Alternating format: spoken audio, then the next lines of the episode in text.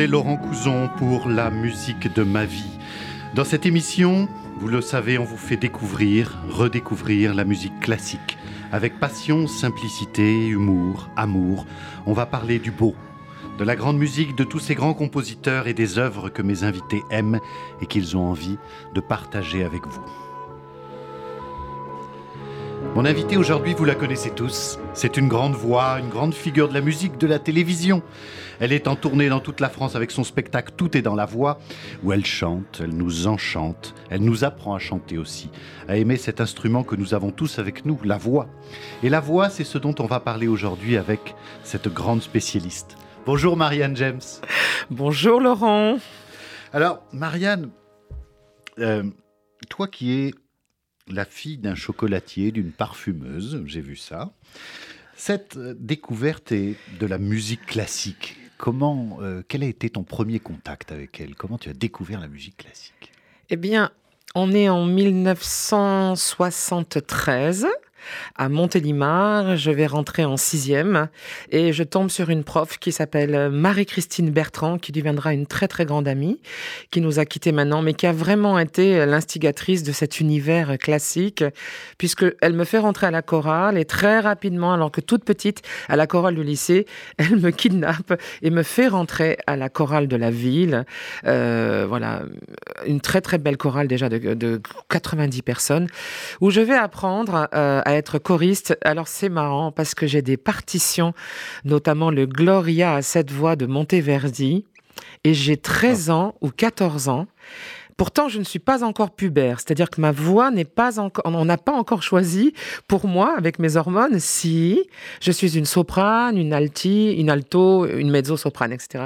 Mais au feutre fluorescent sur la Gloria à cette voix, elle m'avait mis au, au milieu de la chorale pour que je puisse soit doubler les basses, soit doubler les premiers ténors, soit doubler les altis, soit doubler les sopranes. Donc on sent déjà la, petite jeune fille qui a 2, 3, 4 octaves de voix et qui peut suivre à l'oreille et complètement octaver, euh, changer, euh, de faire des... C'est quand même incroyable d'avoir une première expérience où tu joues un peu dans, tous les, dans toutes les catégories. Mais c'est le cas encore aujourd'hui. Tu, peux chanter tous les registres, de soprano à basse presque. Basse presque, mais baryton, oui, oui. J'ai une... ben, comme était Régine Crespin, cette grande diva euh, française, souvent quand on est des sopranos, sopranos larges, colorés, euh, pas les spinto, vraiment les sopranos dramatiques. Généralement, on a un registre grave, vraiment. Mais tu es passionné par les cantatrices. Hein. D'ailleurs, ton, ton, premier euh, grand succès, c'est avec l'Ultima Recital, et tu racontais déjà l'histoire de cette cantatrice euh, incroyable, Ulrika von Glott. Ulrika von Glott, totalement déchantée, déchantée et déchantée, et qui souhaitait juste déclencher la Troisième Guerre mondiale. Une épouvantable créature qui venait titiller la France là où ça fait mal. Donc là où c'est utile au spectacle vivant, parce que bien évidemment, ça permet un clown avec une petite pianiste qui était euh, la moitié du bras de, Charlotte Gainsbourg. c'est-à-dire une minuscule petite pianiste que nous avions surnommée Yvonne de Saint-Coffre.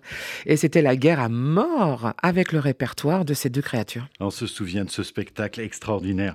Alors, quand on pense à la voix, on pense forcément à une des plus célèbres d'entre elles, c'est Maria Callas, hein, dont la vie, elle est aussi romanesque presque qu'un opéra de Verdi. Et tu voulais qu'on l'entende justement dans un registre, c'est marrant quand tu parles de, des tessitures, qui n'est pas le registre de soprano dans lequel on la connaît habituellement, euh, Casta Diva, La Traviata, etc. Mais tu m'as dit, je voudrais qu'on l'entende à la fin de sa vie, quand sa voix avait baissé, qu'elle était devenue presque une mezzo, quand elle chantait Samson et Dalila. quand la vie et le chagrin lui ont passé dessus, tous les chagrins amoureux, euh, les refus des grandes villes comme Paris de lui donner euh, une, une classe. On lui a refusé à Paris qu'elle ait sa propre classe, mais finalement, elle a été engagée à New York, à la Juilliard, à Juilliard School. Mais euh, elle a subi des échecs, euh, des revers de médailles terribles, cette femme. Sa vie, ça peut être un chantier. Euh, carrière sublime, mais vie, je dirais, presque désastreuse. Hein, quand tu crois que hein. c'est sa vie qui a transformé sa voix aussi? Je pense que c'est pas la perte de ses kilos qui l'a transformé la voix. Je pense que du jour au lendemain, elle a passé ses, nuits à fumer des cigarettes sur des ponts de bateaux luxueux avec toute la jet set à remonter euh, euh, la mer Égée ou, euh, ou, toutes les îles grecques et elle n'a plus fait attention à son étui puisque effectivement la voix, on est à la fois l'instrument, on est l'instrumentiste et on est la housse tout autour pour protéger cette voix, comme un saxophoniste, il a euh, sa housse de saxophone ou le piano que l'on referme. Et donc, elle a commencé à vivre une vie un peu plus dissolue et au lieu de faire six heures de vocalise par jour, eh ben, il y a des jours où elle avait besoin de vivre, elle, son amour avec son grand, le grand amour de sa vie, c'est-à-dire Onassi. Et quand elle a appris par euh, la presse qu'il se mariait finalement avec Jackie Kennedy, alors qu'ils étaient si proches. Je crois que c'est le cœur a lâché, vraiment, le cœur, le chagrin a lâché. Et je ne sais pas si c'est avant ou après. La voix s'est transformée. Et la voix s'est transformée, elle est descendue dans ses graves. C'est magnifique ce que tu dis. Oui, la voix s'est transformée, euh, mais c'est pas grave. Alors il y a plein de choses qu'il faut pas faire, qu'elle fait, et qu'il faut pas faire. On mm. s'en fout. L'interprétation de cette terre est juste bluffant. Alors, On, va l'écouter, cet air qui s'appelle Mon cœur s'ouvre à ta voix. Alors, pour rappel, Mon cœur s'ouvre à ta voix, c'est un air de Samson et Dalila écrit par Camille Saint-Saëns. Alors, Samson, c'est un héros surpuissant qui a des pouvoirs surnaturels et qui vient délivrer son peuple du joug des Philistins. Mais dans cet air, la séductrice Dalila, qui œuvre en secret, elle, pour les Philistins, elle va arriver à séduire Samson et lui arracher le secret de sa puissance en chantant cet air magnifique.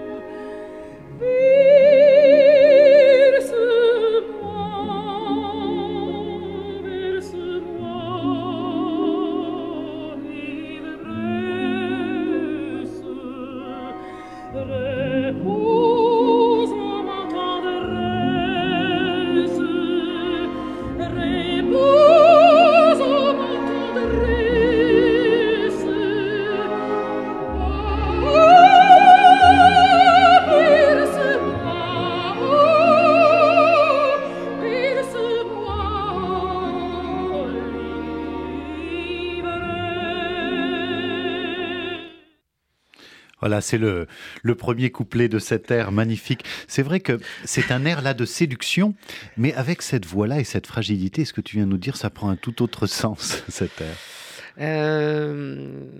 Ce qu'il faut savoir, et, toi, le chef d'orchestre, va pouvoir l'expliquer à nos auditeurs, c'est qu'on est sur un 12-4 ou c'est le contraire. On est sur un 3 temps et on passe à un 4 temps. le, couplet est en. Il est à 4 temps et tout d'un coup, il démultiplie encore la mesure pour la passer plus large, mais à 3 temps. Avec toujours cette pulsation. pulsation triolée. Et tout d'un coup, ça prend, c'est large. Donc, bien évidemment, il faut beaucoup de souffle pour ne pas s'énerver sur le vibrato. Il ne s'agit pas de, que la, boutique bouge. Et Calas a une manière, on entend qu'il y a le monstre Calas pas loin derrière. Et ça va très bien au rôle de, Dalila. Oui. Et, on entend surtout que c'est un, un amour de chair avec elle. Pas un amour pour faire joli et romantique. On entend vraiment son museau, on entend son masque, on entend dessous, on, entend le diaphragme. Enfin, je veux dire, wow, quand quand elle fait voix et qu'elle sort sa voix, c'est un amour incarné dans de la carne, dans de la chair. Et elle, elle a su, elle a su vraiment rendre bah, sexy tous ses rôles, quoi. Comment veux-tu que, que, que, comment veux-tu que Samson euh, Samson ne pouvait pas résister, et c'est pour ça d'ailleurs bah, qu'elle a, a, réussi à triompher de lui, tu, en, trouvant le secret de sa force surhumaine, en lui coupant les cheveux, exactement, parce que le secret de sa force était dans les cheveux. Et oui, une image de castration quand même. Hein. Tu sais, à l'opéra, on n'a pas 36 000 choix. Soit on est la Vierge, soit on est la méchante. Pour... Mais dans l'opéra, euh, d'habitude, enfin très souvent, la plupart du temps, c'est les femmes qui meurent. Hein. Carmen, Tosca, Violetta ou Mimi, Madame Butterfly, elles, meurent toutes. Et là, pour une fois, c'est la femme qui gagne et c'est le, le héros qui, qui, meurt. Alors, je ne sais pas si elle gagne parce qu'elle l'aimait vraiment. Et tout d'un coup, l'argent des Philistins commence à peser lourd parce qu'elle ne le retrouvera plus. Ben, en plus, lui, il détruit tout parce qu'entre-temps, il a été foutu en prison et euh, ses cheveux ont repoussé. Ils ont laissé sa, toison se repousser. Et à la fin de l'opéra, il arrive, euh, on lui a crevé les yeux parce que bien évidemment, on veut se moquer de lui. Et avec sa force sansonesque, voilà, il pousse les deux colonnes principales du palais qui s'écroulent sur les Philistins. C'est toujours dans la légèreté, l'opéra. C'est toujours. Euh, voilà, c'est rare qu'il n'y ait pas de la torture. Et même dans notre émission, là. C'est ça qui est drôle. C'est c'est ça. Et là, euh, alors, tu as choisi euh, en deuxième ère, justement, un opéra aussi extrêmement fort et très torturé, c'est Turandot, de Giacomo Puccini, le grand Puccini. Alors, Turandot, pour euh, rappeler un peu l'histoire, Turandot, c'est une princesse chinoise extrêmement perverse, qui fait passer aux hommes qui veulent la conquérir des épreuves hyper difficiles, et ceux qui échouent, bah, bah ils y passent. Ils y hein. passent, ils se font décapiter. Ils, se font décapiter. Mhm. Alors, le problème, c'est qu'un jour, il y en a un qui réussit. C'est le prince Calaf qui est arrivé à Pékin avec sa famille et puis sa jeune servante Liu qui va avoir la, une importance. La, servante de son papa qui lui-même est un handicapé, voilà. Aveugle de son papa aveugle. Cette jeune Liu. Mais alors, il réussit les épreuves, que personne ne réussit. Mais Turando, comme elle est vraiment très très très méchante et puis surtout pas bonne joueuse, elle refuse encore d'aller l'épouser. Alors Calaf, comme c'est un grand mec, il dit bah alors, écoute, moi je te propose un truc. Pis, personne ici c'est mon nom. Je suis nouveau dans la ville. Si tu arrives à découvrir mon nom avant l'aube, eh ben dans ce cas, allez, je me, fais, je me fais couper la tête moi aussi. Alors évidemment, tout le monde euh, dans la ville cherche le nom parce qu'on n'a pas envie que, ça arrive. Et c'est là qu'il y a d'ailleurs Nessun dorma. Personne ne dort, personne ne dort. Tout le monde se demande. Pour moi, un des deux ou trois plus beaux airs de ténor de tout le répertoire 17e, 18e, 19e et 20e siècle. Voilà, vraiment Nessun dorma. Euh, l'orchestre, on aurait pu parler de. C'est vrai que j'ai choisi que des voix de femmes, mais c'est vrai que Pavarotti dans Nessun dorma, c'est une gifle intégrale. Ah et elle, est perverse, la, la, la, grande, grande Turandot.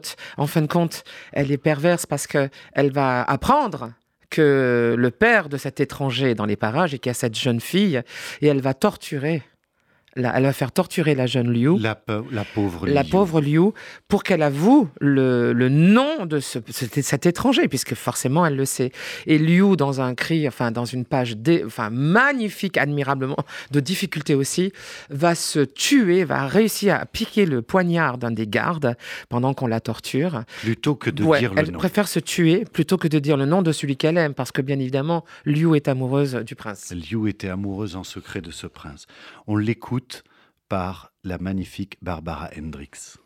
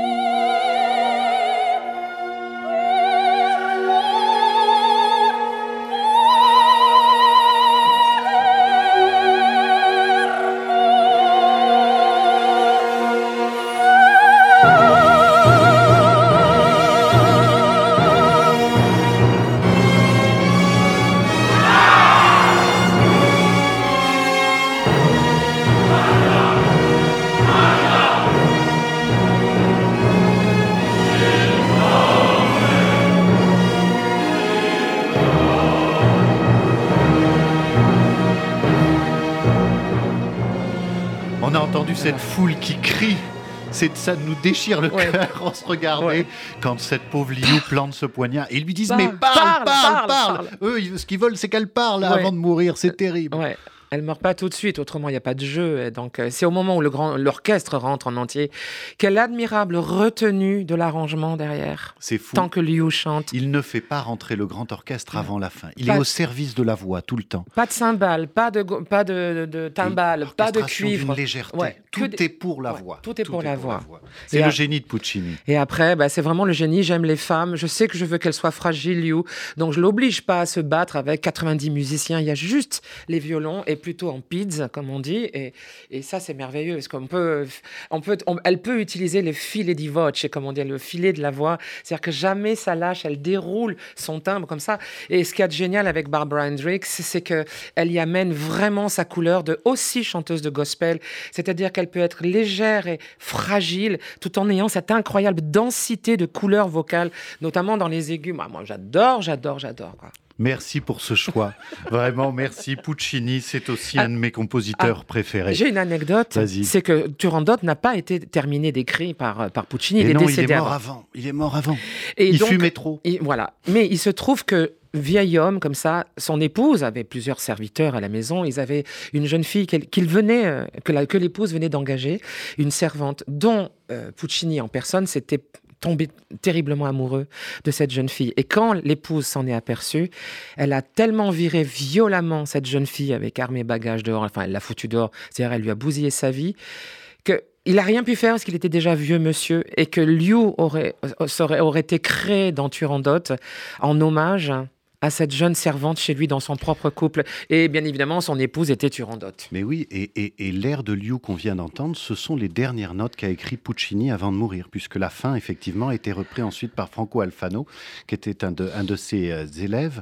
Et, et, Puccini meurt aussi, lui, en même temps que son héroïne Liu, quelques jours après. Oh, c'est beau.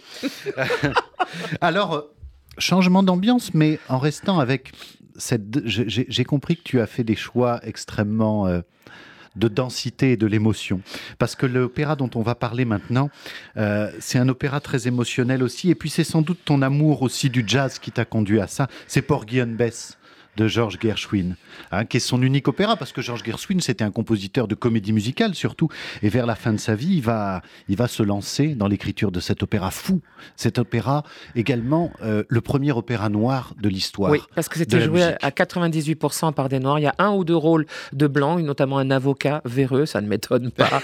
et tous les rôles sont tenus par des noirs. Donc c'est vraiment anti-ségrégationniste, c'est vraiment d'une modernité à tel point que jusqu'à euh, euh, euh, celui qui chante Maria, I just made a euh, West Side Story, jusqu'à ça, ça, a influencé énormément Bernstein. On, va l'entendre avec le duo choisi. Euh. Non, mais c'est d'une modernité folle. D'ailleurs, cette histoire, elle pourrait se passer aujourd'hui parce que, quelle histoire? C'est C'est l'histoire de ce pauvre Porgy qui est un qui est un mendiant, un peu infirme, un peu infirme qui va un mendiant au grand cœur, qui va vouloir sauver une jeune prostituée qui s'appelle Bess des griffes d'un dealer qui s'appelle Sporting Life, un mec assez infâme, et elle va, il va l'aider à s'en sortir.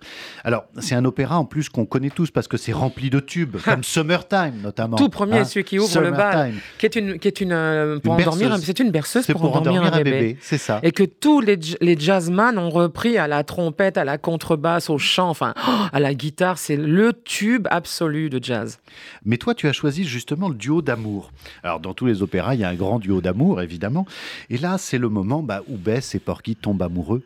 Et, euh, et se le disent. Et se le disent enfin euh, avec cette musique teintée de jazz et d'orchestre symphonique à la fois. On vous rassure, ça finit mal. Autrement, c'est pas de l'opéra. on va en parler après.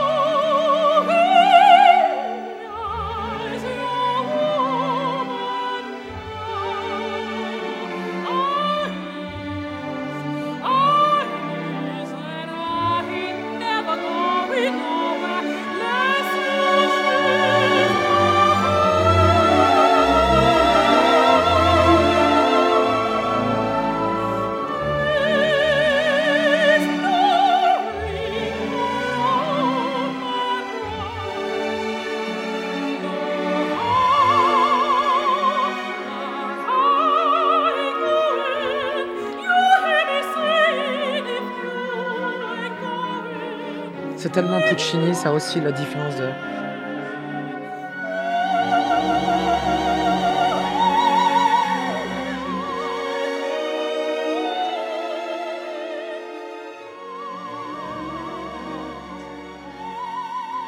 Le duo d'amour de Porgy and Bess, Bess, You Is My Woman Now, avec les voix sublimes de Willard White et Cynthia Hammond. C'est onctueux. Oui, c'est onctueux. C'est velours. C'est romantique. Il y a du taffetas, c'est velours, c'est romantique. C'est un peu loin de l'histoire d'ailleurs. L'histoire, elle est vraiment dans les bas-fonds. Hein. C'est vraiment violent. Il y a des couteaux, il y a de la drogue, il y a des prostituées, des enfants qui meurent. Il y a un, un moment, il y a un incendie, il y a les flics qui débarquent. Enfin, je veux dire, l'histoire est raide, vraiment. Et même compliquée, on dirait, pour un opéra. Mais Gershwin n'a pas pu s'empêcher de, de, faire ce qu'il sait faire, de, de, saluer Ravel, de saluer euh, tous les compositeurs du XXe siècle, début du XXe siècle européen. Et du coup, c'est aussi une musique qui est énormément partie dans les films aussi. On, on, dirait de la musique de film à un moment. Et ces voix magnifiques. Alors toi qui, sur scène en ce moment, apprends à chanter et fais chanter tout le monde, est -ce, est -ce, comment on fait pour arriver à chanter comme ça, par exemple? Bah Déjà, pour chanter Gershwin, il faut avoir la double culture. Si vous n'êtes que classique, euh, ça va donner quelque chose Les triolets seront jamais les triolets que la musique jazz fait. C'est pas, c'est pas la même chose, quoi. Un triolet, enfin, si vous êtes musicien et que vous venez du jazz, il y a une manière d'être, comme dirait mon ami Manu Katché, il y a une manière d'être laid back. Les triolets, c'est un peu technique ce que je dis, mais il faut s'abandonner tout en étant vraiment groovy euh, dans le temps quand même. Et euh, il faut avoir la double culture et puis vocalement, il faut être raccordé à son corps. Voilà, c'est tout, euh, sauf dans le cerveau. La voix, c'est le corps, c'est pas compliqué. Donc vous devez avoir bien dormi, bien mangé, bien fait tout ce que vous avez à faire avec le corps. Vous devez être détendu à la fois tonique, un souffle large, bien être ok avec vos deux cordes vocales, hydraté, et puis vous devez être une usine à son et ne plus penser à la technique pour ne faire que jouer. C'est là où Kala, c'était... Euh, même si parfois c'était limite ses notes, je pense qu'elle préférait quand même interpréter que être technique, souvent comme ça les chanteuses, ou euh, mon, cher André Manouki, on dirait ça sent la savonnette. Mhm. C'est-à-dire que c'est bien beau d'être technique, mais c'est comme un grand numéro de cirque. Si c'est que technique et qu'il n'y a pas le frisson du vertige, c'est-à-dire de l'abandon, s'abandonner dans son art tout en étant le grand contrôleur, c'est toute la difficulté d'un artiste. Et ça, ça c'est merveilleux. C'est ce que tu expliques dans ton spectacle alors Oui, ben c'est comme ça que tu arrives à faire chanter les gens. Bah, je les fais chanter très basiquement, c'est très simple, c'est des unissons au départ, des tierces, des quintes. Ils sont 300, ils sont 500, ils sont 700 comme ça m'arrive dans les centres culturels, mais c'est quand même la plus belle chorale du monde parce qu'à la fin, quand ils le chantent vraiment ce que je leur demande, euh, parce j'insiste, hein, je peux dire que ça dure 1h30, euh, j'y reviens, hein, telle une petite araignée, je remets l'ouvrage par tous les moyens et surtout par l'humour. C'est l'humour qui va les décapsuler les gens au point d'à la fin, ben, vraiment se prendre pour des stentors et euh, je les entends partir dans les parkings qui sont généralement là où il y a les loges. Ils chantent encore. Mais ils chantent encore avec les gamins qui rectifient. Non, papa, maman, Marianne a dit de mettre la bouche comme ça, tu respires pas avec les côtés, etc. Et tout. Allez voir ce spectacle, Tout est dans la voix avec Marianne James qui va tourner dans toutes les routes de France ah et qui sera à la Cigale le 28 octobre à Paris. Ne loupez pas ce spectacle, vous allez chanter, vous allez ouvrir votre voix. Euh, à propos des chœurs, j'avais envie qu'on se quitte avec Porgy and Bess, tu sais, avec le final de cet opéra qui est bouleversant parce que Porgy, après avoir perdu Bess de nombreuses fois, tu l'as dit, au cours des bagarres, il se les fait enlever par Sporting Life, etc. Et eh ben, on lui apprend qu'elle est repartie à New York, encore. Et lui, qu'est-ce qu'il fait? Il jette sa béquille, il se lève, il se redresse et il part sur le chemin à pied pour aller la chercher coûte que coûte, encouragé par un cœur presque gospel autour de lui qui le lance dans sa quête de Bess.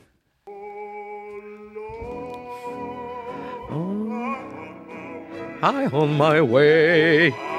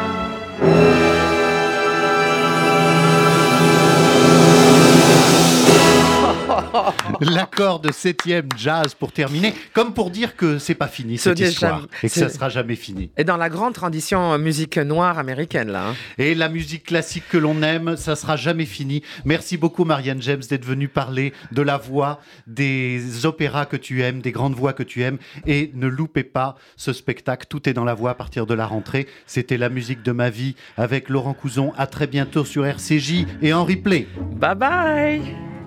Merci Laurent.